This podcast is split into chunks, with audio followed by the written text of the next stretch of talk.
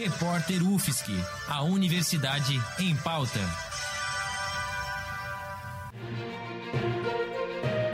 Cobertura especial Covid-19. O governador de Santa Catarina, Carlos Moisés, disse estar estarrecido com o pronunciamento de ontem do presidente Jair Bolsonaro. A fala do presidente aconteceu no mesmo dia em que o governador Carlos Moisés decretou que o isolamento social será estendido por mais sete dias em todo o estado.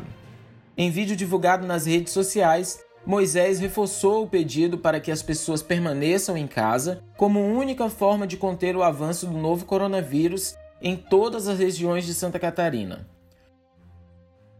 Hoje é quarta-feira, dia 25 de março de 2020 estarrecido com, a, com o pronunciamento do presidente da República na noite de ontem em relação às medidas de isolamento, medidas responsáveis adotadas por diversos governos eh, brasileiros, governos dos estados e alguns governos municipais também.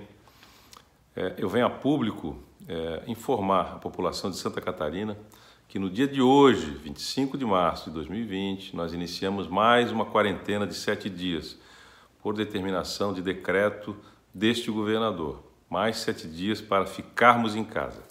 Nós sabemos que precisamos equilibrar as medidas é, de retomada da atividade econômica com as medidas de restrição, de isolamento social, para que a gente tenha um equilíbrio e baixe a curva de contaminação, para que a gente não tenha contaminação em massa, porque não há sistema nenhum no mundo, sistema de saúde nenhum no mundo, que tenha conseguido dar respostas. A gente está assistindo nos países mais desenvolvidos, aqueles que têm é, amplo sistema de saúde, que têm recursos financeiros com respostas rápidas e mesmo assim não conseguiram absorver o número grande de pessoas que entraram nas unidades hospitalares. Alguns países nem as pessoas não conseguiram nem serem atendidas, é, tiveram que morrer nas suas casas. Então, medidas impactantes que o mundo assiste hoje da necessidade de baixar a curva, de reduzir o contágio em massa para resguardar a nossa população.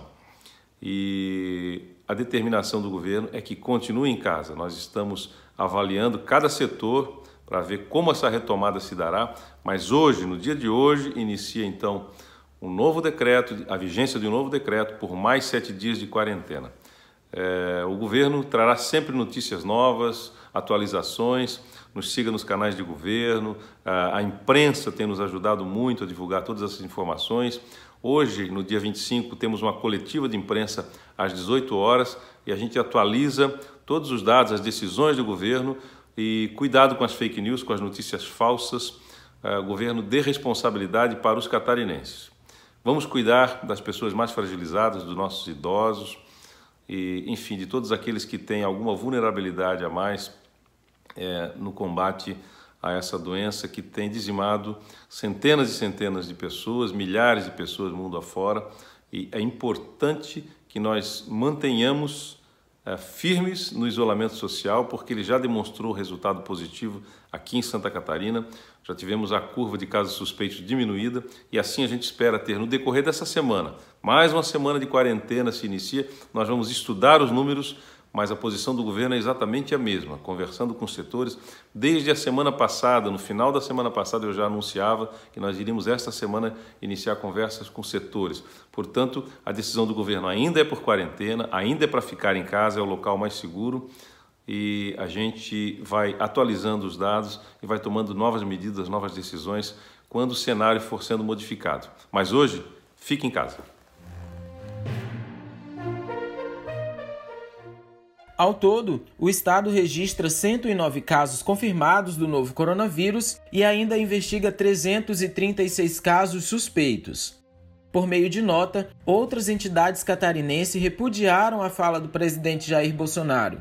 Em trecho da carta da Federação Catarinense de Municípios, Associações de Municípios e Consórcio, a FECAM, Saulo Esperoto, que faz parte do Conselho Executivo, destacou que, abre aspas, o presidente destoa, desinforma e deve ser ignorado. Fecha aspas.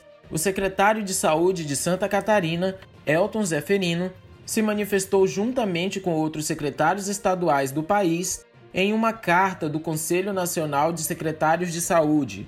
A entidade afirma que a fala do presidente Bolsonaro dificulta o trabalho desenvolvido até o momento no combate ao novo coronavírus em todo o país. Jefferson Souza para o repórter UFSC no combate ao coronavírus.